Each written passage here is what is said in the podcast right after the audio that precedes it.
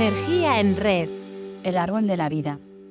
Epícteto dijo que tenemos dos orejas y una boca para que podamos escuchar el doble de lo que hablamos. Pero esto no siempre ocurre. Nuestra comunicación a veces se llena de silencios molestos, comentarios inoportunos o malos entendidos, que si siempre resultan incómodos, pueden ser nefastos en una entrevista de trabajo, arruinar una reunión o hacer fracasar una relación. Ser un comunicador eficaz requiere desarrollar algunas habilidades y de ello nos vamos a ocupar hoy.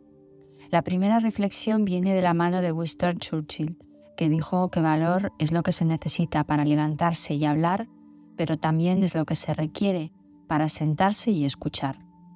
A menudo cuando hablamos con otra persona no la escuchamos, nos distraemos en juicios sobre lo que está diciendo y lo que vamos a contestar. Quizás se nos vayan los ojos a algo que lleva puesto o al tic que tiene. En definitiva, no ponemos el 100% de nuestra atención en escuchar lo que dice. Cuando la comunicación es por teléfono o se trata de una reunión virtual, aún es más fácil distraerse mirando el correo o el WhatsApp. Y se nota. Quizá debamos hacer como el rey Salomón, considerado el monarca más sabio de la Biblia, y rogar a Dios diciendo, dame el don de un corazón que escucha. Algo que debe caracterizar una escucha activa es una disposición psicológica para estar presente y demostrarlo, mirando a los ojos, sonriendo de forma abierta y auténtica, parafraseando a nuestro interlocutor, haciendo preguntas en relación a lo que dice para profundizar o aclarar alguna idea, y cuando la ocasión lo requiera, haciendo un breve resumen de lo dicho para asegurarnos de que le hemos entendido. En definitiva, hablamos de escuchar con atención plena, no en modo multitarea. Peter Drucker, padre de la gestión organizacional, ahondó en la escucha y destacó que lo más importante en la comunicación es escuchar lo que no se dice. Con ello se refiere a lo inexpresado. Hablamos de escucha empática y requiere quitarse los zapatos y ponérselos del otro para caminar por su mapa mental. Recuerda tomarte al menos tres minutos para hacerlo.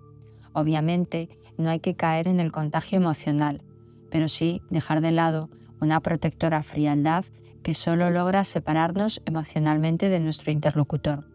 Sincronizar con sus gestos, posturas, ritmo y tono de voz ayuda a crear sintonía. La cercanía emocional de una buena escucha nos hace sentir seguros y cómodos. Hacer una escucha de calidad requiere silencio. Ernest Hemingway decía que se necesitan dos años para aprender a hablar y 60 para aprender a callar. Las personas cuando vamos al médico tenemos una media de cuatro preguntas para hacer, pero la mayoría de las veces solo llegamos a hacer una o dos. La primera suele ser a los 18 segundos, pero luego las interrupciones y las prisas acaban con el diálogo. Recordemos que hacer una pausa de 20 segundos tras formular una pregunta que obliga a pensar es tan necesario para que nuestro interlocutor encuentre la respuesta como esperar 60 segundos a que repose el té. Y durante este tiempo de silencio seguimos comunicando. Según la teoría de la comunicación humana del psicólogo austriaco Paul Wazlawitz, es imposible no comunicar, aunque intentemos evitarlo. Cualquier conducta humana tiene una función comunicativa. La comunicación no verbal permite entender, matizar, modificar y contextualizar el contenido de un mensaje verbal. Ser capaces de entender ese lenguaje es clave para evitar malinterpretar lo que se dice. Obviarlo hace que la comunicación sea tan clara como unas señales de humo en un día de viento. Y es que el lenguaje no verbal representa casi el 70% de nuestra comunicación y valida o invalida nuestro discurso. Pero, ¿qué hacemos con los silencios incómodos? Como cuando estamos esperando que comience una reunión o nos encontramos en el ascensor con alguien.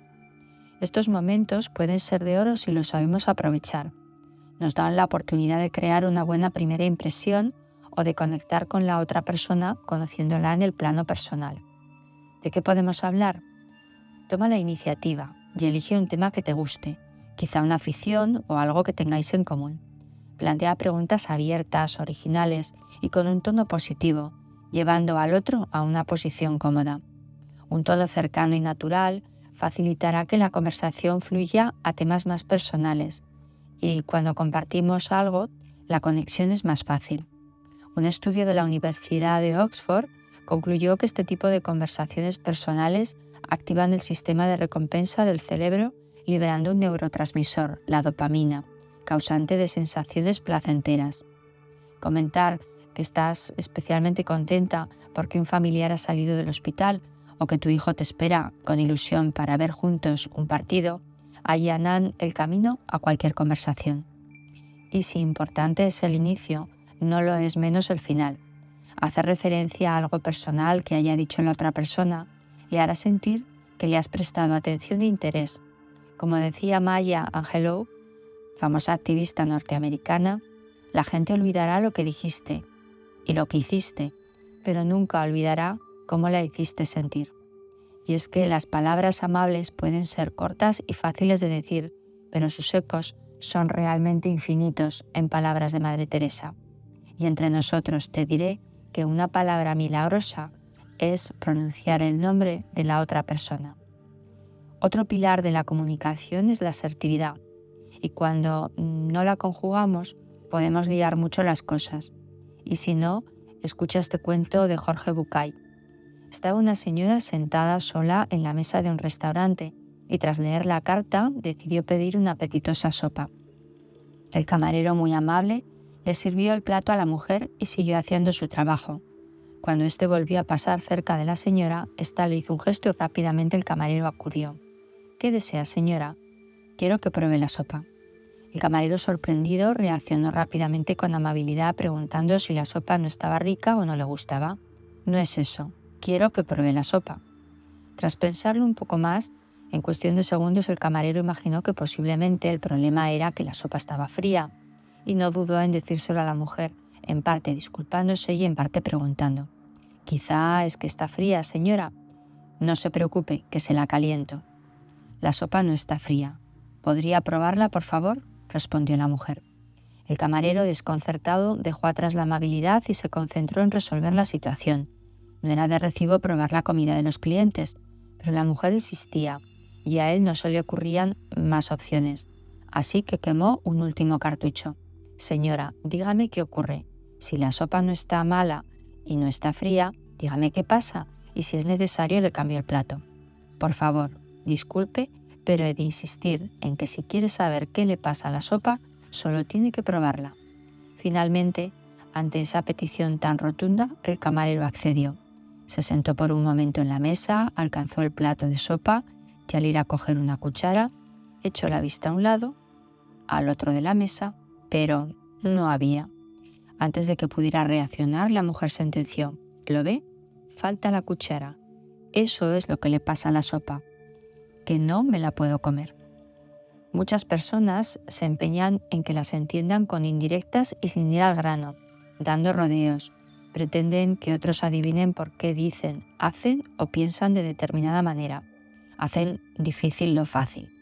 ¿Cuánto tiempo ahorraríamos si dijéramos las cosas de forma clara y directa, pronunciáramos con respeto y contundencia la palabra no o hiciéramos las preguntas que tanto tememos? Otra competencia a dominar en la comunicación es el feedback, en especial cuando se trata de una conversación difícil. Lo primero, nos debemos plantear eh, si merece la pena tenerla. Platón decía que los sabios hablan porque tienen algo que decir, los tontos porque tienen que decir algo.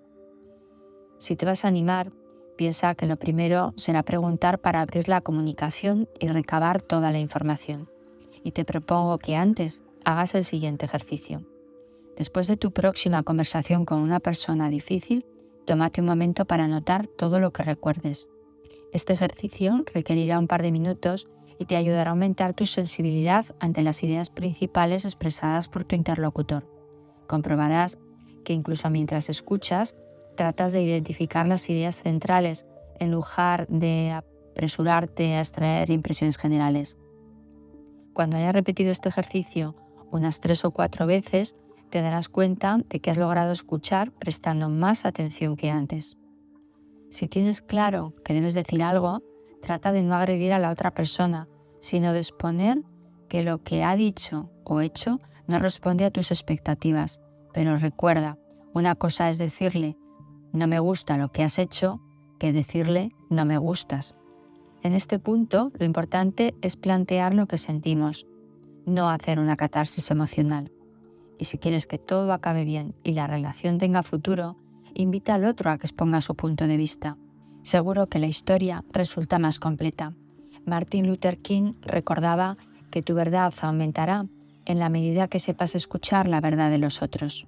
En palabras de Quevedo, el árbol de la vida es la comunicación con los amigos, el fruto, el descanso y la confianza en ellos. Gracias por estar ahí y poner tu energía en red.